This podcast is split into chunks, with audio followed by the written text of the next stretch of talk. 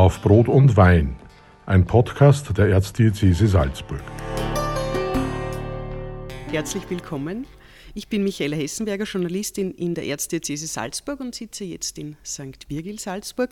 Mir gegenüber am Tisch ist Michael Max, der Rektor dieses Hauses. Er ist noch Rektor. Warum noch? Darauf werden wir später kommen. Herzlich willkommen. Herzlich willkommen. Wir kennen uns seit zumindest 37 Jahren, so mehr oder weniger ungefähr. Es sitzen sie da nämlich zwei Gmundner gegenüber und nur dazu aufgewachsen. Haus wirklich, an Haus. Wirklich direkt nebeneinander, ganz genau. Richtig. Von daher kennen wir uns. Wir haben uns dann in Salzburg nach Gmunden wieder getroffen. Ich habe in den vergangenen Stunden deinen Lebenslauf nochmal ganz genau studiert. Und der zeigt, dass du ein Mann mit sehr vielfältigen Aufgaben, Interessen und auch Fähigkeiten bist. So, jetzt bist du der Rektor von St. Virgil, du bist Universitätspfarrer, du bist Seelsorger und Aushilfspriester in verschiedenen Salzburger Pfarren, in St. André, in Arnif, in Niederalm und Rief. Du bist der Leiter des Liturgiereferats und Teil verschiedenster Kommissionen und Gremien, zum Beispiel im Erzbischöflichen Konsistorium, in der Ökumenekommission, in der Liturgiekommission, in der Medienkommission und circa überall mit dabei, wo Bildung in der Erzdiözese draufsteht. Habe ich irgendwas vergessen? Na, mir kommt es ziemlich komplett vor. Wunderbar. Unser Podcast heißt Auf Brot und Wein. Du bist gebeten worden, ein Stück Brot mitzubringen. Das hast du gemacht. Was ist denn das für Brot? Das Brot ist aus unserer Küche hier in St. Virgil. Wir legen ja auf äh, Regionalisierung, Nachhaltigkeit sehr viel Wert. Das ist ein Salzburger Bauernbrot, das aus Flachgauer regionalen Betrieben stammt. Solltest du dich nicht schön langsam an ein knuspriges italienisches Ciabatta gewöhnen? Ja, das ist eine gute Frage. Die Umgewöhnung ist nicht sehr groß, weil das Ciabatta mir an sich gut schmeckt. Andererseits muss man sagen, die Dinge, die einen in Italien bzw. in Rom immer, immer, immer abgehen werden, solange man unten ist, das geht einem immer ab, ist ein gutes heimisches Schwarzbrot. Auf das freut man sich immer und alle, die ich unten kenne, Österreicher wie Deutsche, freuen sich darauf, wenn sie heimkommen, da den ersten Bissen wieder machen zu können. Jetzt habe ich vorher gesagt, du bist noch Rektor in St. Virgil. Du wirst uns innerhalb der nächsten Tage abhanden kommen, zumindest in vielen Funktionen, weil es dich in die Hauptstadt Italiens zieht, beruflich. Du wirst Rektor der Anima. Dieses Haus kennst du ziemlich gut, man kann glaube ich auch sagen, in- und auswendig. Wie beschreibst du denn die Anima jemanden, der sie noch nicht kennt? Die Anima hat eine sehr lange Geschichte, fast 700 Jahre lang, ist ein Haus und eine Kirche im Herzen Roms, unmittelbar neben der Piazza Navona gelegen und erfüllt seit vielen hundert Jahren eine mehrfältige Aufgabe. Zum einen ist sie heute tatsächlich die Pfarre, Pfarrkirche, Pfarrgemeinde der Deutschsprachigen in Rom. Rom hat ja auch eine große Tradition an deutschsprachiger Präsenz. Goethe zum Beispiel, einer der berühmtesten, Martin Luther war schon in der Anima und so weiter. Es gibt die große deutsche Schule in Rom und dadurch auch eben ein Pfarrleben quer durch die Generationen, Erstkommunionen, Firmungen, Hochzeiten, die in der Anima gehalten werden, Seniorenrunden, Adventkränzchen, das ganze Programm, ab und zu Gott sei Dank sehr wenige Begräbnisse, aber es ist tatsächlich eine lebendige Pfarrgemeinde. Und auf der anderen Seite ist die Anima seit gut 150 Jahren Ausbildungsstätte, Wohnmöglichkeit für junge Priester, die in Rom ein Doktoratsstudium machen. Die studieren jetzt nicht an der Anima, die gehen auf ihre Universitäten, aber wohnen als Klerikergemeinschaft, als Kolleg in der Anima, in ihren Zimmern, beten dort, essen dort, halten die Gemeinschaft zusammen und als Rektor ist man der zuständige Verantwortliche auch für diese Gemeinschaft. Wie stelle ich mir denn das Haus von der Größe her vor? Ist das vergleichbar mit dem Salzburger Priesterseminar, größer, kleiner? Na, es ist kleiner als das Salzburger Priesterseminar. Das ist doch eine sehr breit angelegte Barockanlage von Fischer von Erlach. Die Anima ist ein mittelalterliches Haus. Man könnte sich vorstellen, vielleicht wie ein, ein Haus am Universitätsplatz, also eines von diesen schmalen Häusern mit fünf, sechs Stockwerken innen sehr verwinkelt zusammengebaut. Man merkt dem Haus die Geschichte an. Nicht jedes Zimmer war zu allen Zeiten dort, wo es jetzt ist. Aber das macht auch den Charme des Hauses aus, ein bisschen Patina, viel, viel Geschichte und sehr viele Menschen, die dort schon ein- und ausgegangen sind. Und das spürt man in so einem Haus ganz einfach auch. Wie stark ist denn die deutschsprachige Community in Rom? Hm, das ist schwierig zu sagen, weil es natürlich äh, eine Personalgemeinde ist.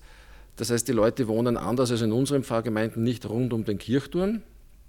Das wäre ja einfach, sondern über die ganze Stadt Rom verstreut und durch die unterschiedlichen Tätigkeiten der Menschen in Rom mit verschiedenen langen Dienstzeiten, sei es in den Botschaften, sei es in der Schule, sei es insgesamt durch die Tätigkeit in Rom, ist das etwas schwierig zu schätzen. Manche, früher hätte man gesagt, gehen von bis zu 10.000 Deutschsprachigen in Rom aus, die sie dann aber natürlich auch wieder auf katholisch und evangelisch ein bisschen aufteilen.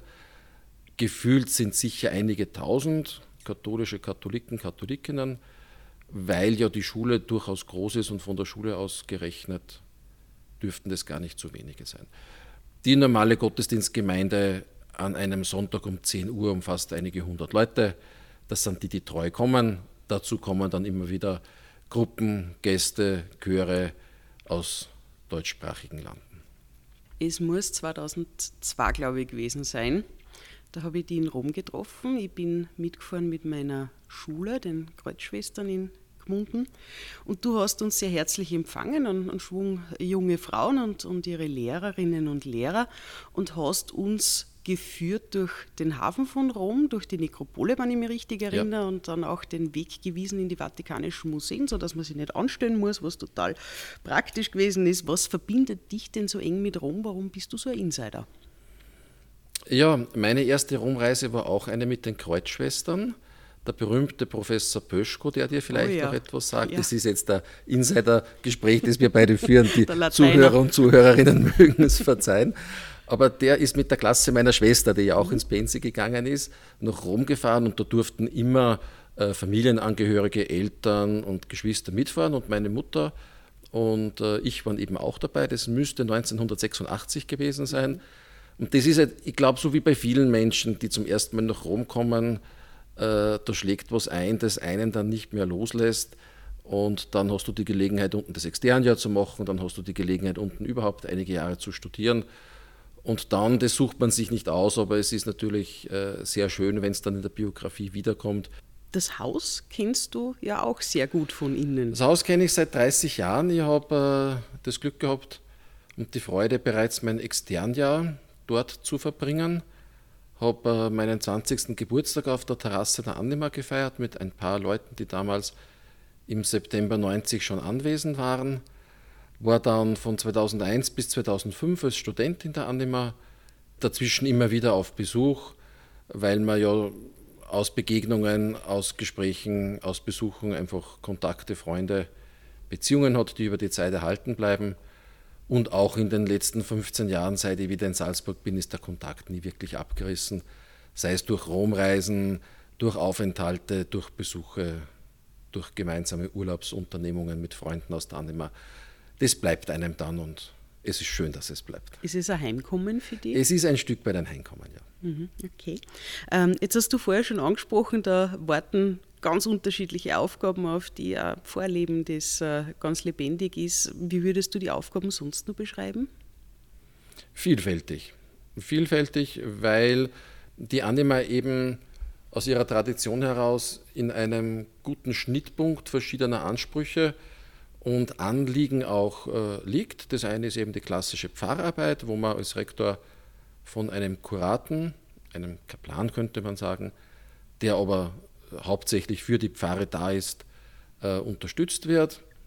Dann die verschiedenen äh, Kontakte, Vernetzungen mit den deutschsprachigen Einrichtungen in Rom, sei es staatlicher Art Botschaften, sei es kirchlicher Art bei den Kongregationen und dann natürlich auch das Dasein im Haus für die Angestellten, für die Studenten, das Klima im Haus wird ja durch den Rektor und seine Art da zu sein und mit den Menschen umzugehen ganz maßgeblich mitgeprägt. Zumindest war das meine Erfahrung mit den Rektoren, die ich gekannt habe.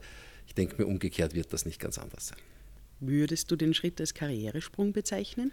Ein Karrieresprung ist es nicht.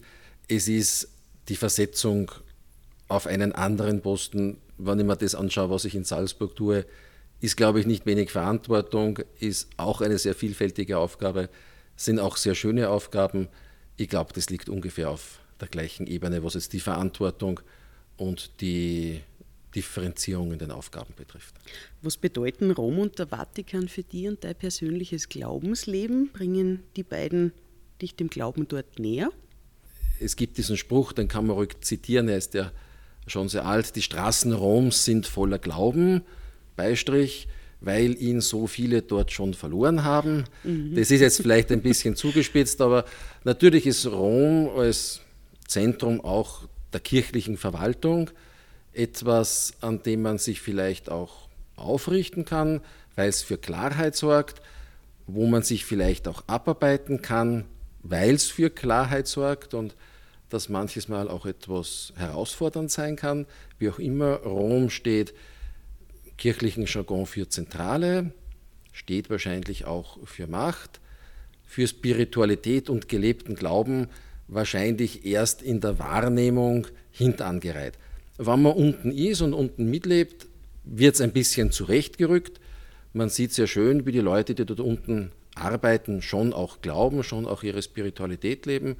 Man hat die Möglichkeit, bei sehr vielfältigen auch sehr schönen, nicht nur päpstlichen, aber die gerade auch äh, Gottesdiensten dabei zu sein, wo Kirche schon einmal mehr ist als Verwaltung, als Glaubenssätze, als Machtausübung, sondern eine lebendige Gemeinschaft, die, wenn es gut geht aus dem Evangelium heraus, diesen Dialog lebt zwischen einer Zentrale, die ja weltkirchlich für Zusammenhalt und Gemeinschaft und Einheit sorgen soll, und den Ortskirchen, in denen dann in ganz unterschiedlichen Herausforderungen kultureller, sozialer, wirtschaftlicher, politischer Art auch Kirche und Evangelium ins Leben der Menschen hineinbuchstabiert wird.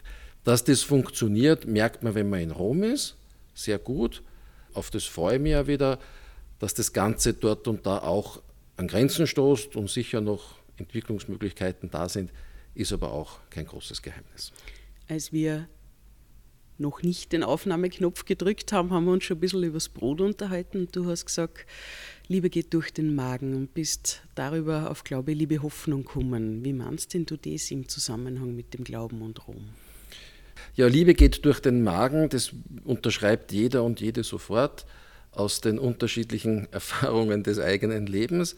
Auch Italien, auch Rom ist ja für die Küche, für das Essen, für das gute Essen, für das lange Essen und die Beziehungen, die dabei gelebt werden und auch entstehen, bekannt. Liebe geht durch den Magen. Ich glaube, dass auch Glaube durch den Magen geht, sich hoffentlich nicht auf den Magen schlägt, aber wenn man Glauben eben nicht nur als Glaubenssätze, als festgeschriebene Leitsätze sieht, die durchaus notwendig sind, Bücher, Katechismen braucht, um gewisse Dinge auch objektivierend festzuhalten. Aber Glaube ist ja immer mehr. Glaube ist ja ein Ereignis zwischen Gott und dem Menschen und aus dem heraus auch Ereignis zwischen den Menschen. Glaube wird ja gelebt in unseren Beziehungen, in unser Miteinander, ist immer auch ein Stück weit annähern, Austausch, Dialog, einander verstehen, sich aufeinander zubewegen, auch darum ringen. Und ich glaube, dass ein guter, vorzüglicher Ort dafür auch der Tisch ist und die gemeinsame Mahlzeit. Ich kann mich erinnern und ich freue mich schon wieder voraus auf diese Möglichkeiten. Am Tisch der Anima zu Mittag sitzen 20, 25 junge Priester. Fast alle studieren einen anderen Gegenstand. Beim Mittagessen wird natürlich nicht nur akademisch über die Vorlesung des Vormittags geredet, aber es gibt dann immer wieder mal einen Punkt, ein Thema, der eine sieht es als Kirchenrechtler, der andere sieht es als Pastoraltheologe, der dritte kommt aus der Bibel, der vierte von der Liturgie. Und schon ist man beim Essen in einer spannenden Diskussion. Jeder kann was beitragen, keiner hat die Wahrheit für sich gepachtet. Und so nähert man sich dem Thema an, dem Gegenstand an, aber auch menschlich einander an. Und wahrscheinlich spirituell in all dem kann man sich auch Gott annähern.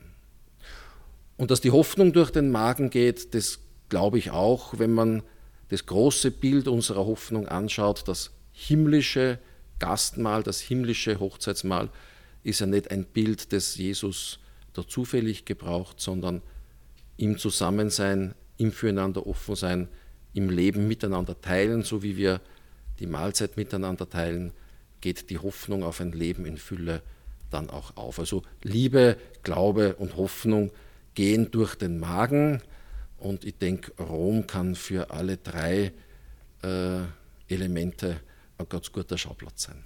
Was wirst du denn als erstes in der ewigen Stadt machen und auf welche Menschen freust du dich besonders?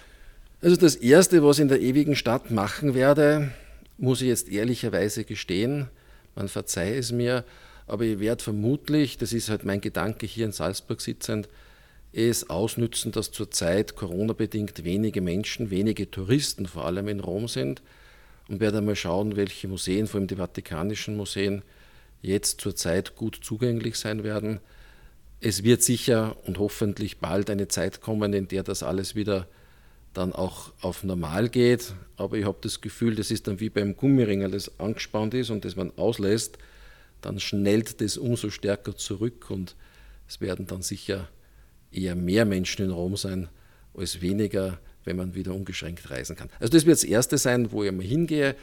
Und die Menschen, auf die ich mich freue, sind die Menschen, die ich seit vielen Jahren, auch Jahrzehnten kenne, die immer noch in der Anima tätig sind.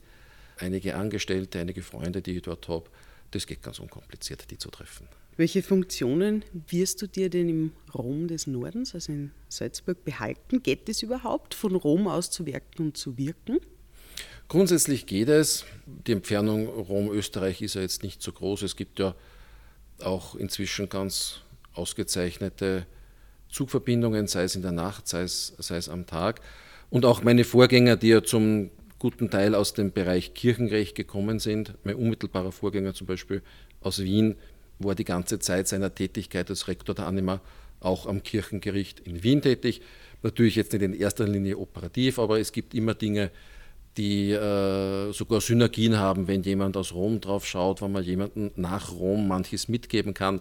Mein Fach ist jetzt die Liturgie, die liturgische Kommission, das Liturgiereferat. Da haben wir schon an ein paar Settings gearbeitet, wie man zum Beispiel auch mit Videokonferenzen manches machen kann. Das haben wir jetzt in den vergangenen Wochen gut gelernt. Das ist gut so, weil es uns die Arbeit erleichtert. Also im Bereich Liturgie, im Bereich Kunst und Kirche, auch das lässt sich von Rom und mit Rom ganz gut gestalten. Das werden so Tätigkeiten sein, die in Salzburg noch begleiten werde. Abschlussfrage für alle, die jetzt nicht die Möglichkeit haben, nach Rom zu reisen, die in Salzburg bleiben. Wo gibt es die beste Pizza oder Pasta in der Stadt? Darauf eine Antwort zu geben, ist sehr schwierig, weil es in Salzburg-Umgebung wirklich ausgezeichnete Pizzerien gibt und ganz ausgezeichnete Restaurants mit italienischer Küche.